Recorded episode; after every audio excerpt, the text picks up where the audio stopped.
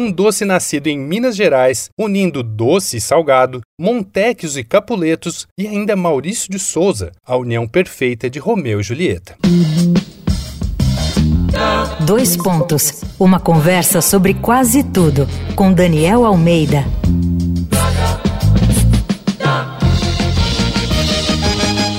A série Doces Bárbaros aqui do Dois Pontos conta as histórias e causos da nossa doçaria tradicional. Um pouco de doçura nesse momento pesado que a gente está passando, certo? E o tópico aqui é queijo com goiabada, ou os famosos Romeu e Julieta. Que combinação maravilhosa! Pelo menos para mim, é um dos casamentos mais felizes da nossa doçaria. E aí vale qualquer roupagem: sorvete, cheesecake, mousse, bolo, eu tô dentro.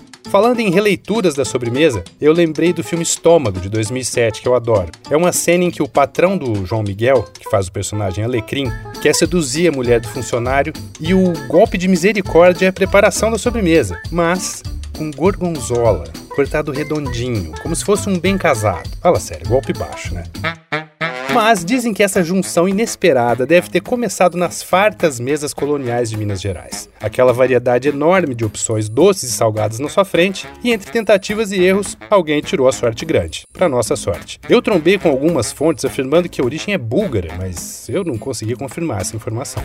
Já o nome Romeu e Julieta, acredita-se, tem a ver com o desenhista Maurício de Souza, é que no fim dos anos 60, a agência de publicidade que cuidava da conta da Goiabada Sica estampou Cebolinha e a Mônica na lata do produto, vestidos como os personagens de Shakespeare. Bom, eu, como sou novinho, só lembro do Jotalhão na latinha de extrato de tomate.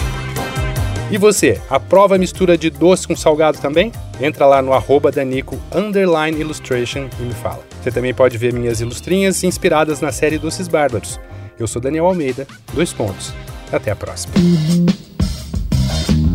Você ouviu Dois Pontos uma conversa sobre quase tudo com Daniel Almeida.